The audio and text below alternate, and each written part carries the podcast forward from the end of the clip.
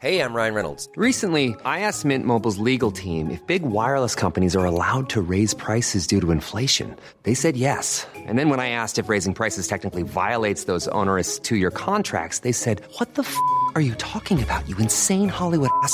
So to recap, we're cutting the price of Mint Unlimited from $30 a month to just $15 a month. Give it a try at mintmobile.com slash switch. $45 upfront for three months plus taxes and fees. Promo for new customers for limited time. Unlimited more than 40 gigabytes per month. Slows. Full terms at mintmobile.com.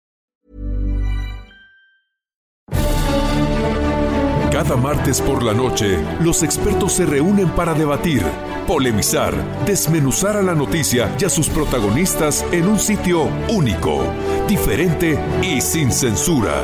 Esta es la mesa de análisis, a fuego lento, bajo la conducción de Alfredo González Castro, por El Heraldo Radio. Iniciamos.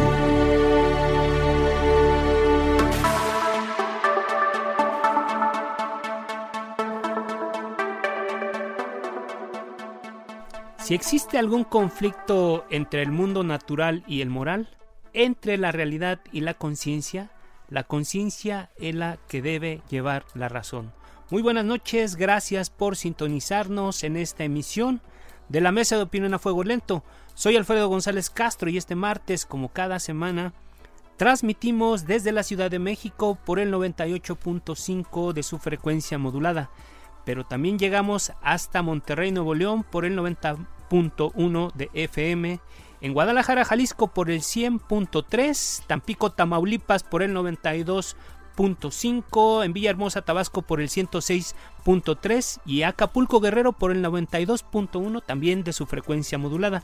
Y bien, como usted sabe, la mesa de opinión a fuego lento es un espacio que cada semana busca ir más allá de las noticias del momento, un espacio de reflexión y de análisis pero para eso contamos con un grupo de expertos, a veces son funcionarios, a veces son académicos, a veces son legisladores.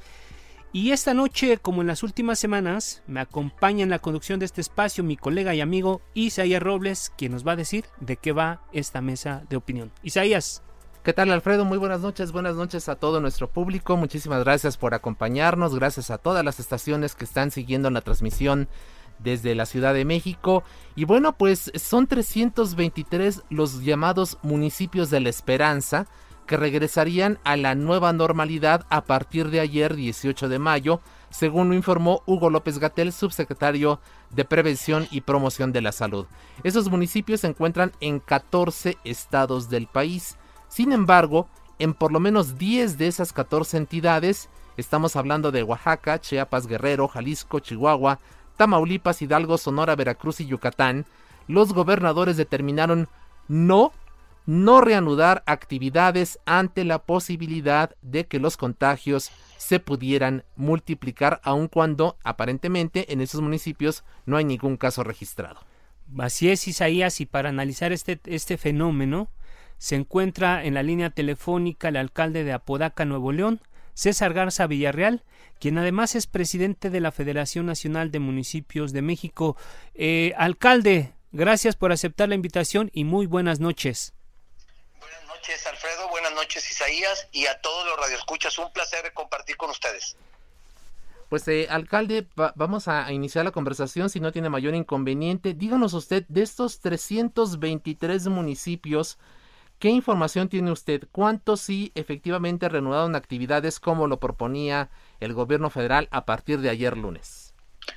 Bueno, mira, en, primer lugar yo quisiera puntualizar dos cosas. Primero, que aunque parece un tema de forma, pero es fondo, esto de llamar los municipios de esperanza me parece que se apunta en esa tendencia eh, permanente de cargar de ideología hasta la tragedia, es decir, hacer política hasta de un fenómeno como este, en realidad son municipios de bajo riesgo en los términos del semáforo de alerta que se va a empezar a publicar el primero de junio, solamente los podríamos llamar así, son municipios de bajo riesgo. Efectivamente, estos municipios, otra cosa que quisiera notar es que en México el sistema de estadísticas y de datos, como es tan selectiva las pruebas para diagnosticar el coronavirus con este modelo centinela que utilizamos, pues en realidad los números no nos dan las estadísticas certeza para poder decir que en tal o cual región hay o no hay casos.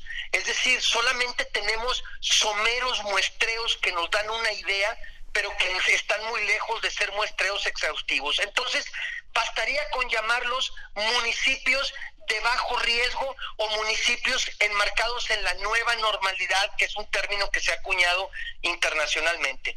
En México, estos municipios son aquellos que no reportan un solo contagio positivo detectado, eso hay que aclararlo, que no está detectado, diagnosticado, y que colindan con municipios que tampoco tienen casos detectados. Es decir, si tú no tienes en tu municipio ningún caso positivo, pero tu vecino los tiene, pues no entras en esta categoría de municipio de bajo, de bajo riesgo. En, en el país completo son poco más de 320, como bien lo apuntabas en la introducción, por la decisión de los gobiernos estatales, la gran mayoría de los municipios eh, permanecieron en cuarentena y solamente alrededor de 52 municipios el día de ayer entraron en lo que se llama la nueva normalidad, que hay que aclararlo, eh, Alfredo Isaías, para estos municipios el no tener contagios no obedece a ninguna política pública exitosa de prevención.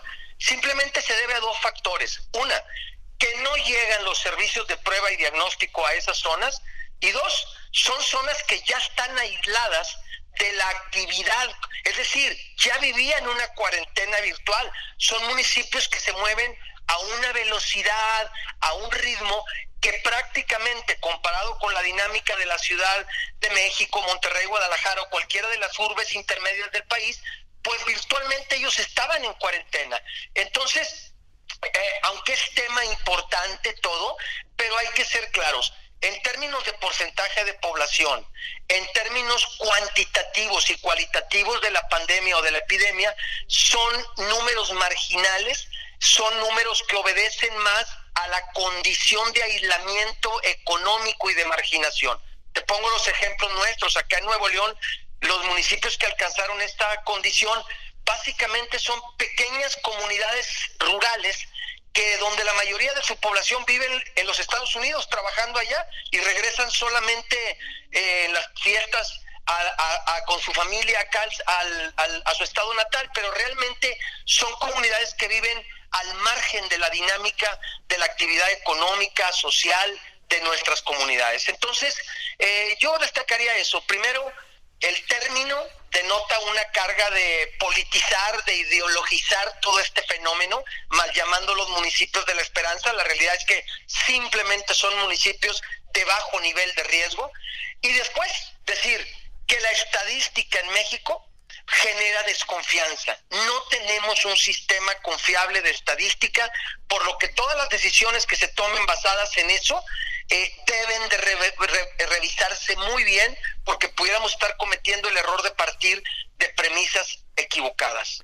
Eh, alcalde César Garza Villarreal, presidente municipal de Apodaca, Nuevo León, eh, yo te quiero preguntar, efectivamente, uno revisa la lista de los, de los más de 300 municipios que se declararon con este, con este término, y gran parte de esos municipios también están en Oaxaca. Entonces son, yo, yo me atrevería a decir, así como tú lo planteas, que muchos de esos eh, eh, comunidades están así porque pues la población está en Estados Unidos, pero yo me atrevería a decir que en algunos casos pues cuántos eh, habitantes tendrán, será hasta pueblos sin, sin habitantes, ¿no? Con esa característica.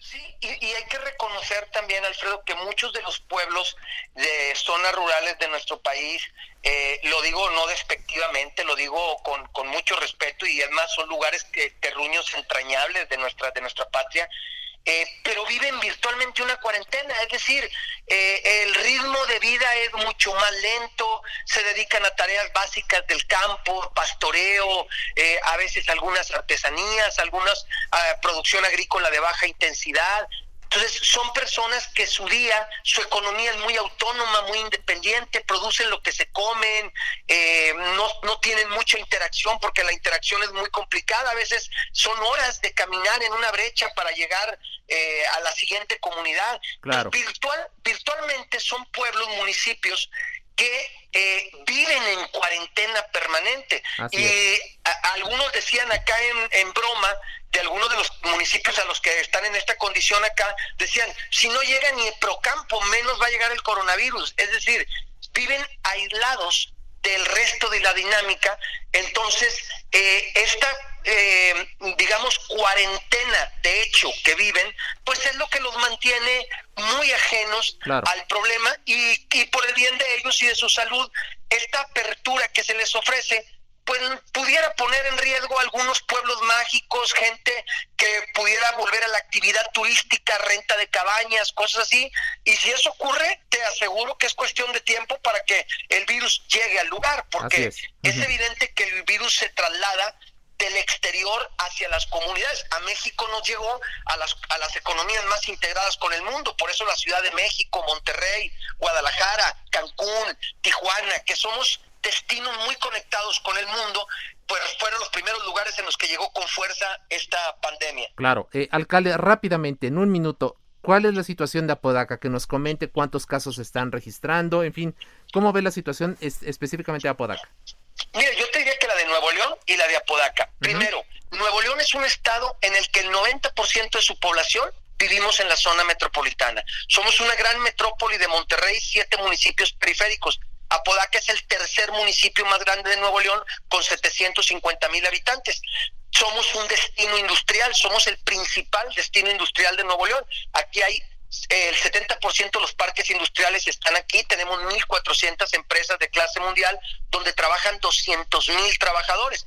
Y eso nos convierte en un lugar dentro de la zona metropolitana que recibe la visita de eh, ciudadanos de todos los municipios conurbados. Somos el tercer municipio más grande y somos el tercer lugar en contagios. Tenemos eh, poco más de 210 contagiados. Han muerto cinco personas en nuestro, en nuestro municipio por coronavirus. El estado de Nuevo León en general es un estado que viene manteniendo una curva de contagios plana. Su sistema de salud alcanza para atender a su población.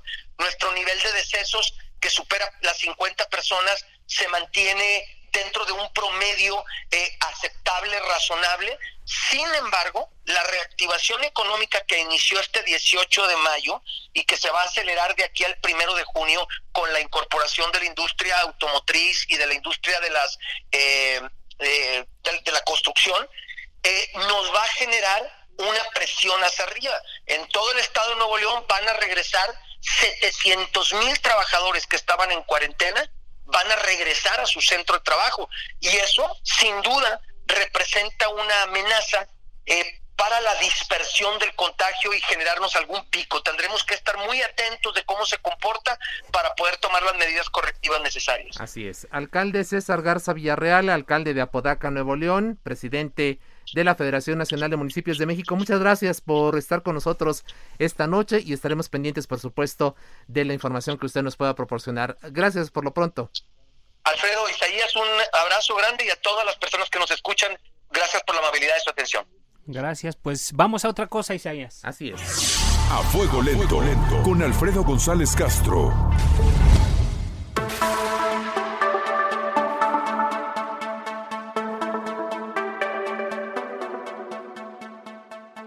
Isaías, amigos del auditorio, ahora para hablar de, otro tema también muy interesante, damos la bienvenida a la maestra Cristina Camacho. Ella es socióloga de la FES Aragón de la Universidad Nacional Autónoma de México. Eh, maestra Cristina, gracias por estar esta noche con nosotros. Muchas gracias a ustedes por la invitación. Buenas noches.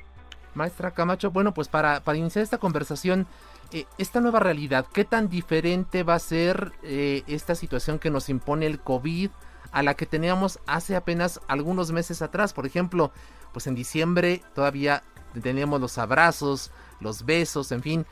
¿Cómo va a ser a partir de ahora? ¿Cómo imaginar la relación humana en nuestro país eh, conviviendo con el COVID en, en el ambiente? Sí, me parece que es un tema bastante complejo no es algo simple en donde tendremos que considerar lo que desde nuestro punto de vista es la normalidad. ¿Qué significa lo normal?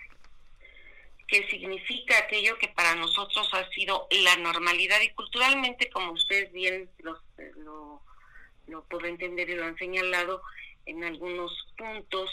Eh, el hecho de que somos una sociedad acostumbrada al apapacho, acostumbrada al abrazo, a las muestras de afecto, y esto obviamente frente a una situación en la que hemos estado sometidos, y digo sometidos no en términos de violencia, porque creo que ha sido, a diferencia de otras sociedades, pues más o menos comprensible la forma como han insistido en la sana distancia. Eh, vamos a tener que aprender a disminuir nuestras expresiones afectivas en términos físicos. Pero esto es solamente en términos precisamente de la cercanía física. Sin embargo, la normalidad es algo más que eso. Estamos eh, viviendo desde hace ya varias décadas una normalidad bastante compleja en donde las prácticas, por ejemplo, discriminatorias, la desconfianza en todos los niveles, desconfianza a las instituciones, desconfianza, por ejemplo, a los políticos, a los empresarios, a los otros, a los otros que tenemos cerca y con los que convivimos. Y esto nos lleva a pensar en una sociedad bastante heterogénea en donde el encierro, el aislamiento ha tenido diferentes significados, porque no es lo mismo el encierro para alguien que tiene que trabajar a pesar de que su familia se queda, otros que han tenido que modificar sus actividades cotidianas en su casa, trabajando en su casa, otros que no tienen trabajo, otros que tendrían que ir a la escuela y ya no van, otros que no han tenido oportunidad de ir a la escuela. Y sin embargo, todos dentro de esta dinámica nos hemos convertido en una especie de espectadores pasivos, pero atiborrados de noticias falsas, de expresiones de racismo, de violencia, en toda esta información que se está generando dada esta situación, porque lo que tenemos al alcance es lo que vemos en los medios, en donde se va a distinguir, por ejemplo, las personas que se dejan llevar por toda esta información y que debido a las nuevas formas de analfabetismo en donde no sabemos leer las noticias, en donde no sabemos distinguir las fuentes de información.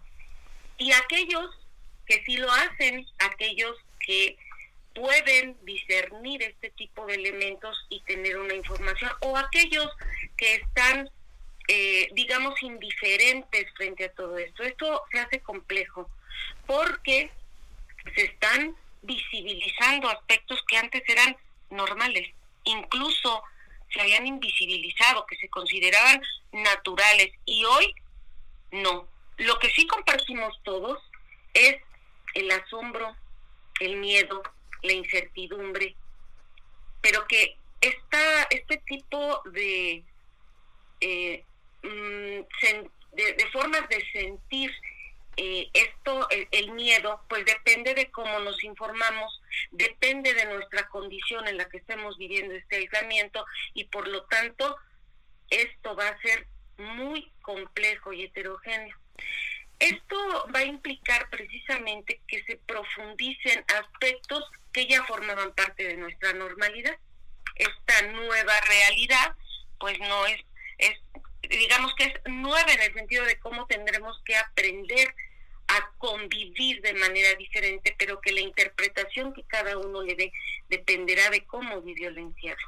Yo me, maestra Cristina, maestra Cristina, yo me quedo con una frase que, que le escuchamos hace unos días al subsecretario Hugo López Gatel cuando le preguntaron si cuándo íbamos a regresar a la normalidad. Y él dijo, pues prácticamente nunca vamos a regresar a la normalidad. ¿Qué, qué interpretación le podemos dar a esto? Pues sí, porque ¿qué era la normalidad? El podernos abrazar, el podernos eh, eh, manifestar físicamente este tipo de reunirnos eh, masivamente, reunirnos en grupos. Esto tendrá que ser a partir de las nuevas normas. El problema está, o, yo lo que veo como problema es, ¿qué entendemos para salir de esta nueva normalidad? Y con base en lo que le iba yo señalando, la información que vamos teniendo y la forma como vamos viviendo, este aislamiento, este, este confinamiento, pues va a implicar que haya personas que ansíen precisamente, mu- muchos ansiamos ya el contacto físico para demostrar el sentir. Sin embargo, habrá quien no respete esas reglas y le valga, digamos, en términos coloquiales. Habrá quienes estén conscientes de lo que esto significa y eh, establecer, se establecerán como el seguimiento y el respeto a los lineamientos que se establezcan y habrá quienes rechacen totalmente el contacto físico. Esto dependerá de cómo cada quien vive este aislamiento. No podemos hablar de que absolutamente todos lo vamos a hacer exactamente igual, pero las cosas se van a ir presentando de diferente manera. Y esto puede implicar más rupturas, porque aquellos que están enojados van a, pueden rechazar o pueden tomar a la ligera cualquier medida. Y van a estar aquellos que quieran respetar y eso va a implicar choques y esto va a implicar fracturas. Yo creo que en términos de lo que las autoridades están estableciendo como el no regreso a lo que antes era la normalidad, pues no solamente se trata de ver que las nuevas reglas van a implicar cambios en cómo sentarnos a comer en espacios públicos, cómo reunirnos, cómo convivir y esto, a esto hay que agregarle las consecuencias del cómo cada quien vivió esta, esta situación de confinamiento. Así porque es. eso va a ser determinante y eso puede generar más rupturas en una realidad. Por eso le iniciaba yo con eso de qué es lo que entendemos por eh, la, la, no- la normalidad. Vamos a regresar a la normalidad. ¿A cuál normalidad? Éramos una sociedad fragmentada, dividida, conflictuada, en donde está, existen toda una serie de prácticas que están determinadas por el cómo vamos asumiendo a partir del cómo vivimos esta realidad, como le decía. No es lo mismo el cómo va a actuar el desempleado que está endeudado y que sale enojado frente a aquel que le exige, el que tiene que cumplir ciertas normas, frente a aquel que muestra indiferencia. Entonces, esto eh, tendrá que cambiar, tendremos que aprender a vivir y tendremos que construir una nueva normalidad. Claro. Y aquí implica pues eh, posibles alternativas, ¿no? La, que puede implicar la, la ruptura de vínculos colectivos, eh, que puedan generar incluso, por ahí lo que eh, algún sociólogo clásico dijo, la, la crisis del vacío moral, en donde el egoísmo puede preservar, o puede también generar una forma de conciencia en donde, lejos de resistirse, se reflexione y se recupere el significado de la solidaridad colectiva. Claro. Sin embargo, yo no puedo afirmar que toda la sociedad va hacia una sola tendencia. Esta nueva normalidad implicará normas, pero la diferencia está en cómo las va a acatar cada quien. Y yo creo que tenemos una diversidad Ese es el reto. De postura. Así Ese es. es. el reto. Exactamente. Ese es el reto. Gracias, maestra, Maestra. Cristina Camacho. Gracias, Isaías. Pues este, nos quedamos con esta reflexión. Vamos a un corte y regresamos. Así es.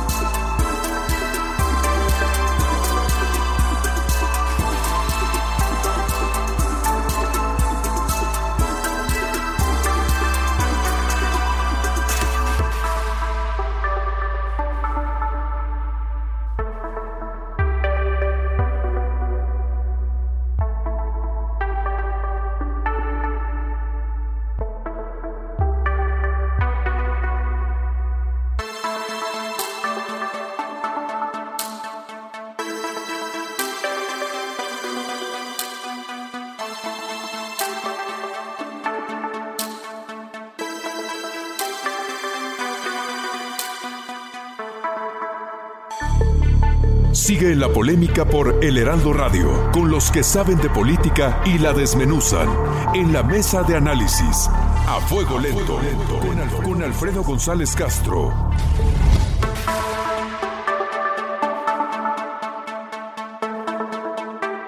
Y bueno, Isaías, eh, tenemos otro tema muy interesante de cosas que han sucedido en los últimos días. Claro, Alfredo, muy eh, efectivamente, pues como lo estás comentando, con miras a la elección federal del próximo año, decenas de políticos de todos los partidos han repartido despensas a las personas afectadas por la crisis del COVID-19 con su nombre e imagen. Ahí están los casos del diputado federal de Morena, Héctor Jiménez, Rubén Uribe, presidente del Congreso de Veracruz, de ese mismo partido, también a la senadora del PRI, Silvana Beltrones en Sonora, o el coordinador de los senadores del PAN, Marco Curi, allá en Querétaro. O el caso que hoy documentamos en el Heraldo de México del diputado morenista Ulises Murguía Soto, quien realiza proselitismo en colonias del Distrito 19 en Tlanepantla, Estado de México. Y bueno, para hablar precisamente de ese tema, Isaías, amigos del auditorio, ahora saludamos al consejero del Instituto Nacional Electoral, Ciro Murayama.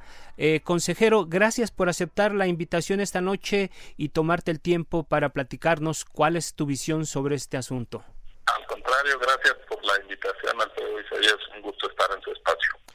Bueno, pues evidentemente estas acciones representan una clara violación a las leyes, particularmente al artículo 134 de la Constitución. ¿Es así, consejero?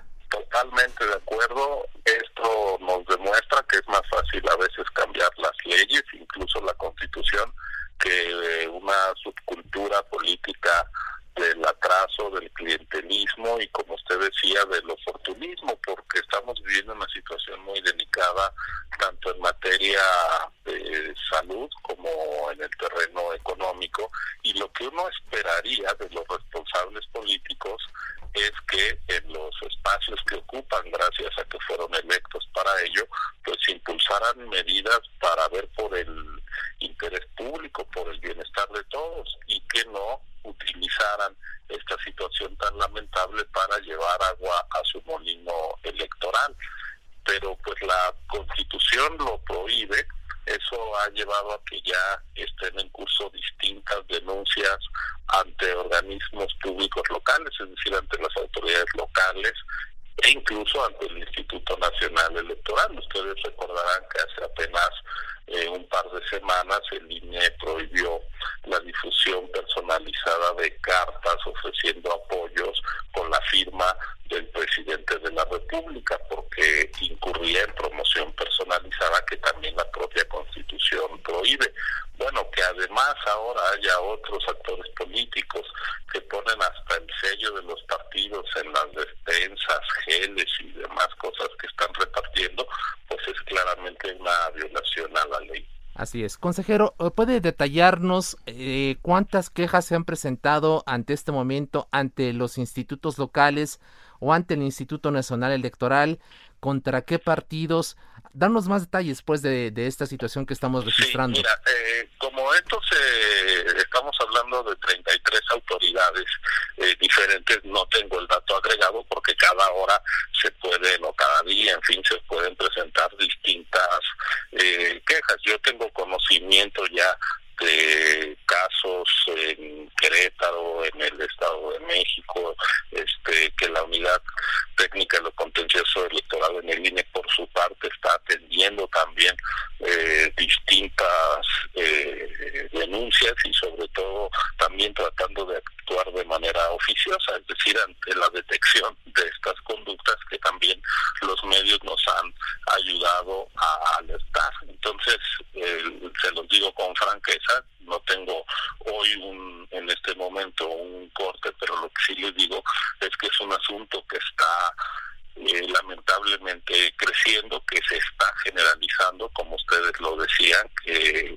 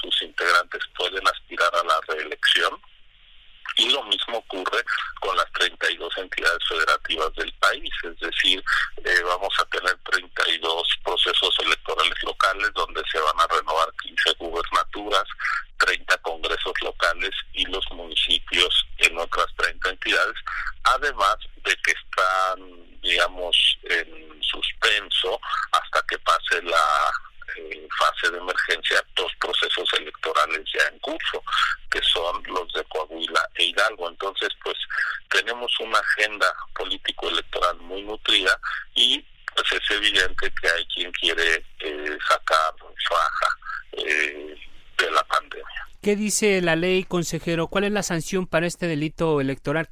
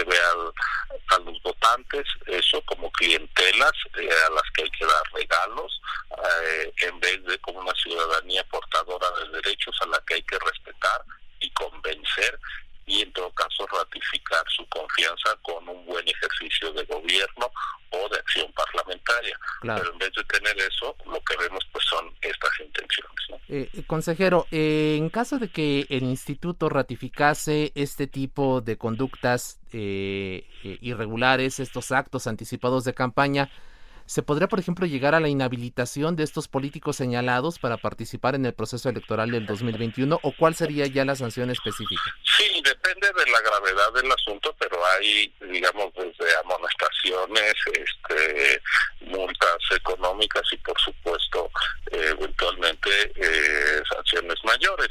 Hay que ir caso por caso, ¿no? Yo creo que lo importante ahora es tratar de inhibir, también hay que decirlo, eh, hay miles de políticos en el país, hay miles de diputados, de presidentes municipales, este, y eh, son unas decenas lo que lo están haciendo, es muy grave, hay que contenerlo y qué bueno que se ponga eh, la luz sobre los que lo están haciendo mal, y también pues podemos ver que más allá de si uno está o no de acuerdo con las medidas que han adoptado distintos gobiernos, eh, ya sea a nivel municipal, estatal o federal, pues lo que se necesita sí es la acción pública. Es que no se trata de que ahora los responsables de la política hagan como la avestruz y desaparezcan en una situación de crisis y tan delicada. Tienen que estar en la actuación pero sin tratar de eh, obtener rédito político electoral. Es decir, lo que se necesitaría es una actuación con sentido de Estado, con máxima responsabilidad, eh, tomando decisiones para proteger a la gente, para proteger la economía popular. A mí me parece que sí es necesario que, por ejemplo, los municipios, los gobiernos puedan estar eh, previendo dar apoyos económicos, eh, materiales, despensas, en fin, porque la parálisis de la economía está afectando de manera muy grave a quien menos tiene. Sí se necesita la acción del Estado, pero se necesita una acción con altura de miras, con responsabilidad, no para tratar de sacar rédito para la próxima elección. Me parece que eso habla eh, muy mal de quien incurre en eso, porque en esta situación hay que poner la responsabilidad del sentido del deber por delante que las ansias de poder. Ya ocupan cargos de responsabilidad, que ejerzan esa responsabilidad con ello, con, con sentido del deber y no con oportunismo político. Entonces de lo que se trata es de que el Estado actúe, pero que actúe democrática y legalmente. La pandemia provocada por el COVID-19 también ha venido a trastocar la vida del Instituto Nacional Electoral. Y la pregunta que te quiero hacer es qué tanto afecta esto la funcionalidad del máximo órgano electoral del país.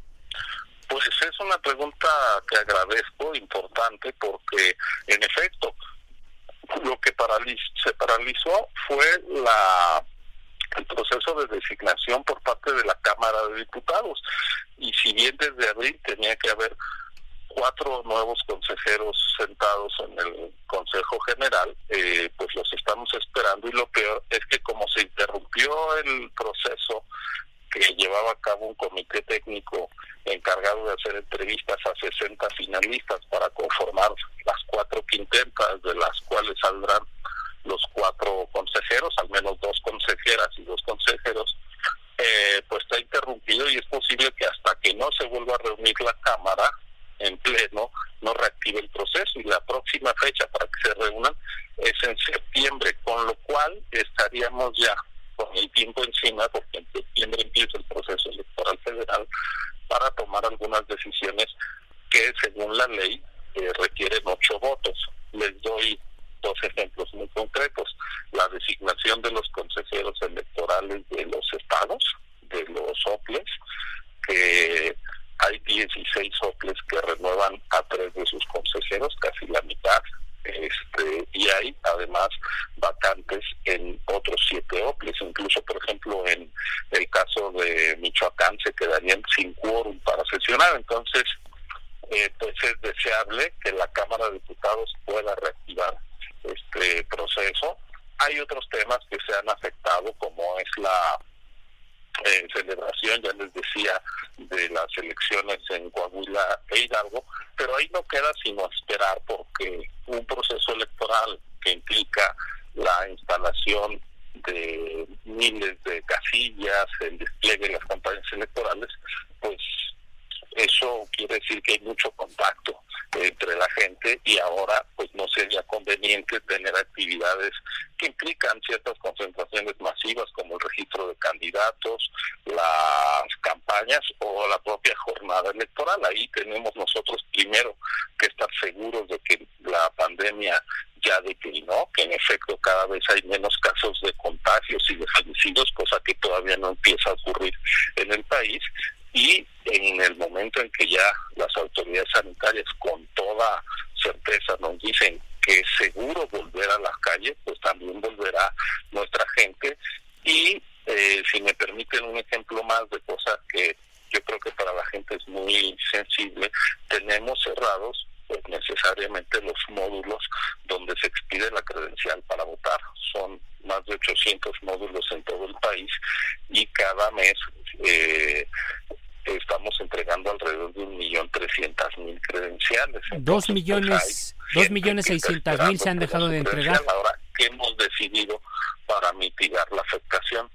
Primero, que todas las credenciales que vencían eh, o que vencieron en 2019, que ya no son válidas en 2020, eh, se les extendió su vigencia hasta septiembre de este año, esperando que en septiembre ya puedan estar abiertos los módulos y puedan retomarlo. Entonces, si alguien entre enero y marzo no fue a renovar su credencial y ya se le había vencido, pues puede seguir haciendo trámites con ella. Y otra cosa que aprobamos y va a entrar ya en práctica muy pronto es que eh, vamos a poner una cédula de verificación de la inscripción al padrón electoral es, eh, a través de eh, una consulta en la página del INE que permitirá imprimir un recibo que dice usted está dado de alta en el padrón. Este recibo tiene unos QR, estos eh, cuadritos con puntos que se leen desde las aplicaciones y con eso pueden ir al banco y decir yo soy el portador de este papel, yo estoy inscrito, aunque perdí mi credencial o no la pude recoger, y ahí el cajero del banco con una app verá, extraerá del QR la información del ciudadano, tendrá su nombre, tendrá su fotografía y podrá comprobar que esa es la persona y así se podrán hacer trámites aunque no se tenga físicamente la credencial. Entonces, pues vamos tomando nosotros cambios de medidas para eh, generar la menor afectación porque sabemos que la credencial, aunque es para votar, en los hechos es la cédula de identificación ciudadana que usamos para miles de trámites todos los días en este país. Solamente para hacer una precisión, recuérdanos cuándo formalmente arranca el proceso electoral del próximo año. ¿Qué fecha es? ¿Te recuerdas la fecha? Es la primera semana de septiembre, así marca la ley, entonces pues a más tardar pensamos iniciar el 7 de septiembre el proceso electoral eh, federal y también tendrán que arrancar en los meses sucesivos, dependiendo de las legislaciones locales, de lo que dicen los 32 procesos electorales locales. Es la primera vez en la historia del país que va a haber elección federal y el mismo día elección local en todas las entidades. Incluso en 2018 no fue así, hubo dos entidades que no tuvieron proceso local, como fueron Baja California y Nayarit, pero ahora sí las 32 entidades van también a votar, así que renovaremos la Cámara de Diputados, 30 congresos locales, eh, municipios en 30 estados y 15 gubernaturas. E, en ese sentido, consejero, ¿usted haría un llamado al Congreso, específicamente a la Cámara de Diputados, a apurar la designación de estos cuatro consejeros faltantes antes del inicio del proceso electoral? Porque usted nos comenta, el, proceso, eh, digamos, el, periodo ordinario de sesiones que, que seguiría e, en el Congreso inicia el primero de septiembre, pero eh, se empata con el inicio del proceso electoral. Entonces, ¿hay urgencia, pues? Sí, yo esperaría que la Cámara de Diputados pueda eh, tomar la decisión de, por ejemplo, instruir al comité técnico que estaba por hacer las entrevistas, pues que las pueda hacer por vía virtual. Hay muchísimos órganos trabajando este, de manera virtual, el propio Consejo General del INE, estas decisiones de la credencial que les estoy contando o la decisión de posponer la jornada electoral en Coahuila e Hidalgo se tomó en sesiones eh, vía remota y somos eh, 30 personas a la vez este, participando en la mesa de consejo. Este eh, comité técnico que integran eh, seis especialistas, pues bien podría trabajar con esta distancia, entrevistando uno a uno a los aspirantes. En fin, creo que hay condiciones para ir avanzando. A mí me parece que México está en una situación de emergencia sanitaria, pero no de ruptura del orden constitucional y el Parlamento debería hacer un esfuerzo por seguir funcionando. La democracia no se le echó candado, no está cerrada.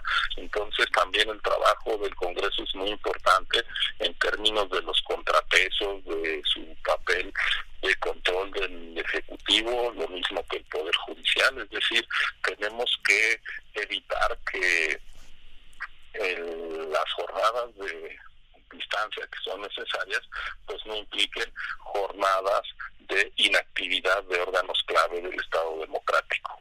Así es, consejero Ciro Murayama, eh, ya estamos perfilando la salida de este espacio, pero este, no quiero perder la oportunidad de preguntarte qué está pasando con el registro de los nuevos partidos políticos, porque también es un tema que está pendiente. Eh, ¿Cuándo se resuelve esto? Ese es un tema muy importante, delicado, que se vio paralizado justamente por la emergencia, porque nosotros eh, tendríamos que estar otorgando los registros al final de julio para que en agosto los nuevos partidos estén sentados en la mesa del Consejo General y en septiembre inicien el proceso electoral eh, pues ya con el registro. ¿Qué es lo que pasó? Pues que buena parte del trabajo para darles el registro, que es verificar las actas de todas las asambleas que hicieron, que eso implica el trabajo de centenares de personas, pues se tuvo que interrumpir porque no había poníamos en riesgo a nuestra gente si convocábamos a decenas de personas a trabajar en los mismos lugares para hacer toda esta revisión que es necesaria, además de la verificación de millones de apoyos o de afiliaciones que enviaron. Entonces estamos trabajando en pequeños grupos, avanzando poco a poco y lo que estamos planeando los consejeros del INE junto con nuestras áreas ejecutivas es apretar un poco los tiempos para que en cuanto se levante la emergencia poder acelerar eh, el procedimiento, aunque hay cosas que no podemos dejar de hacer. Por ejemplo, tenemos la obligación de fiscalizar cómo se financiaron. Para eso necesitamos tener acceso al sistema bancario y la Comisión Nacional eh, Bancaria y de Valores eh, suspendió los plazos para los requerimientos a la banca. Entonces, esa información que es fundamental no la podemos tener. ¿Qué otra cosa necesitamos saber? Que no se trate, que no haya ministros de culto eh, militando o dirigiendo los partidos que se van a formar.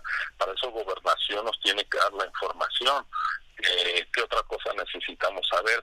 Que no hubo operación de sindicatos, por ejemplo, eh, con afiliaciones masivas. Entonces necesitamos acceder a los datos eh, de distintos sindicatos y eso está en manos de otras autoridades que nos lo debe proporcionar. Entonces nosotros vamos a tratar de ir lo más rápido posible, pero necesitamos también de la colaboración de otras autoridades que pues también están un poco en receso, digamos así, por la emergencia. Entonces, ¿cuál es nuestro propósito y compromiso? Que apenas haya condiciones de desahogar el registro de los nuevos partidos con toda eh, celeridad, pero también sin dejar de verificar los requisitos que manda la ley, pues hacer este trabajo, porque tampoco se trata de dar base por bolas y pasen de todos. Claro, oh, consejero, pues ya para finalizar eh, y, de antemano agradecer tu tiempo. Eh, te quiero preguntar, eh, te escuchamos a ti y, escuchamos muchos pendientes en el ámbito del, de la administración electoral, por decirlo de alguna forma. La pregunta concreta que te quiero hacer, ¿existe el riesgo o existe la necesidad de que o pensarse en aplazar las elecciones del próximo año por esta contingencia? Yo creo que de, eh, hasta el momento no, no, no es un escenario que alguien se haya planteado. Eh, está fuera de, nuestras previsiones y de nuestras conversaciones. Todas las previsiones que se han hecho este, acerca del, de la evolución de la pandemia, pues nos hacen pensar que vamos a estar en condiciones de hacer el trabajo más intenso en los meses previstos, es decir, a partir de enero es cuando salimos a enero, febrero, marzo es cuando salimos a capacitar, a notificar a los ciudadanos para que sean funcionarios de casilla y pues los las previsiones es que para entonces las cosas eh, habrán vuelto a la normalidad. Ahora, si hay un recrudecimiento de la pandemia y pues estaremos ante lo desconocido, ¿no? Más vale no hacer de pitonizo, vamos paso a paso. Hoy no, no estamos en ese escenario. Perfecto, eh, consejero Ciro Murayama, pues muchísimas gracias por estar, eh, por esta conversación. Gracias. Ha sido un gusto. al contrario, muchísimas gracias. Muy útil la información. Muchas gracias, consejero. Gracias, buenas noches. Al consejero Ciro Murayama. Pues ahí están eh, elementos importantes que nos acaba de, dar a conocer eh, Alfredo, sobre todo los pendientes en materia de la administración electoral del país. Me quedo, me quedo reflexionando y como decía eh, un, un filósofo que no me acuerdo, pues en esta época de pandemia parece que del árbol caído todos quieren hacer leña. Así es, agradecemos a Orlando Oliveros en la producción, a Jorge Aguilar en los controles técnicos. Muy buenas noches, descanse, cuídese y, como dice mi compañero y colega y amigo Alfredo González, quédese en casa. Muy buenas noches. La polémica por hoy ha terminado. Le esperamos el próximo martes para que junto con los expertos analicemos la noticia y a sus protagonistas en la mesa de análisis a fuego lento, por El Heraldo Radio, con la H que sí suena.